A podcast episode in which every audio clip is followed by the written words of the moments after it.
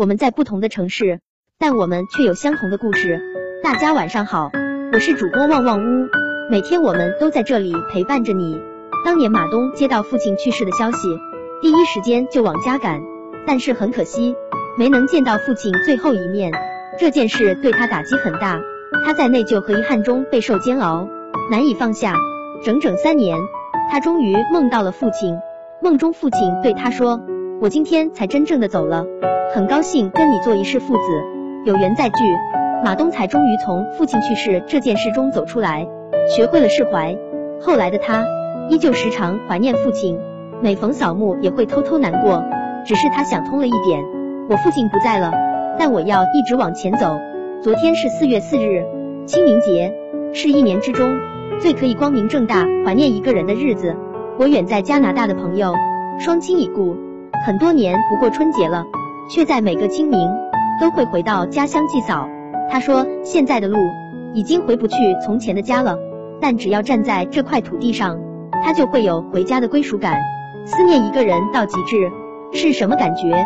想念如果有声音，恐怕早已震耳欲聋。”四月一日，安徽池州，廖女士和丈夫清明回家扫墓，看到父亲一个人孤单单的站在门口，再也看不见母亲的身影，丈夫忍不住在车上嚎啕大哭。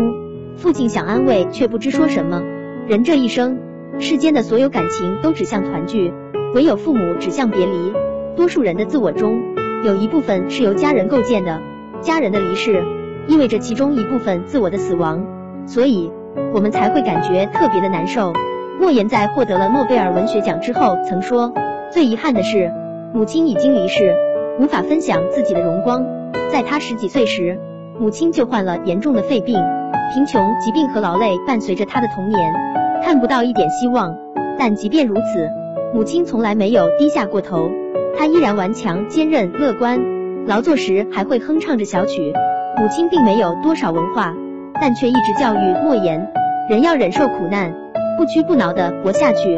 记忆中最让莫言痛苦的是母亲被打的一次经历。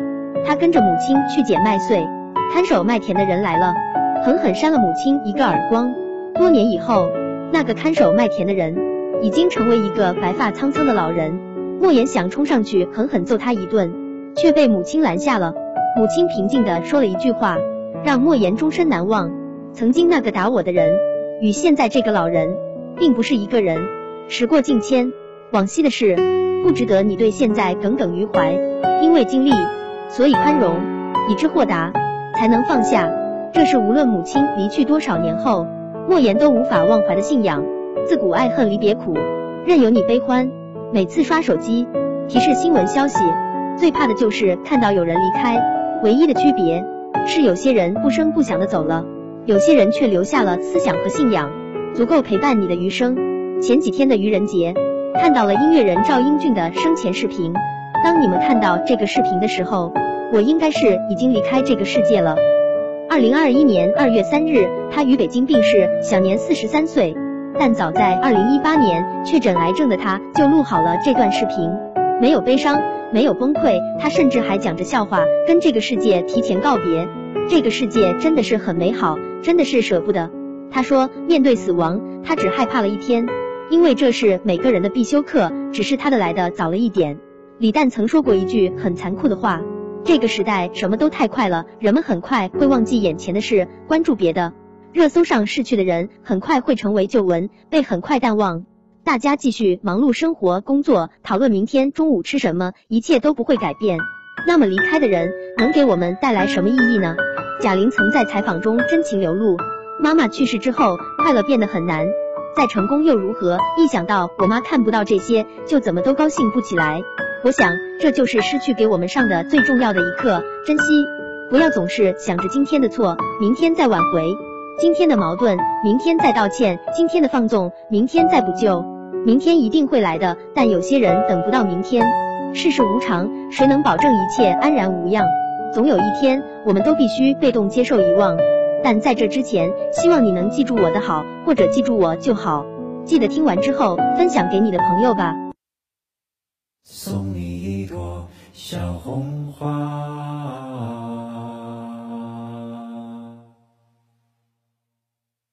送你一朵小红花开在你昨天新长的枝桠。奖励你有勇气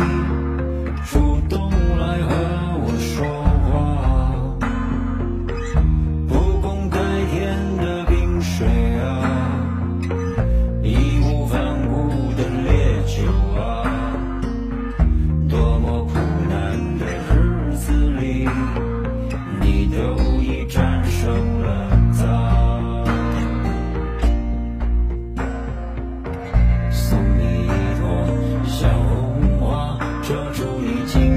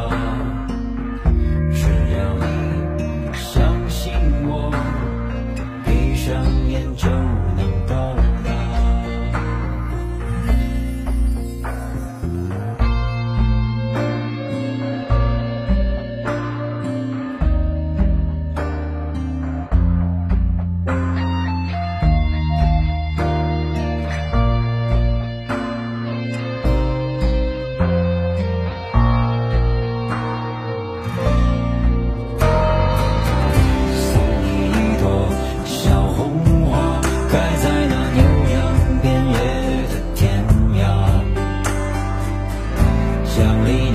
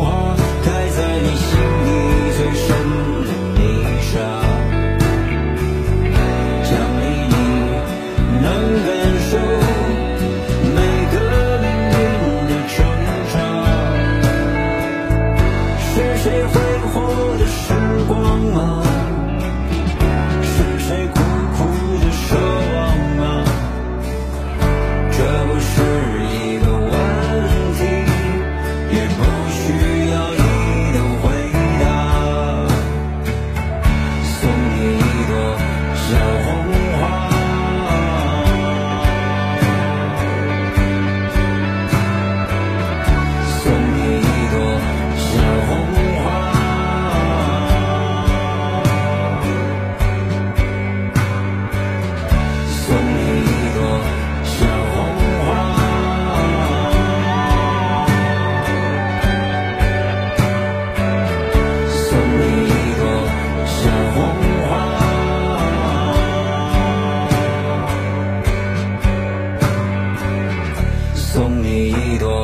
小红花。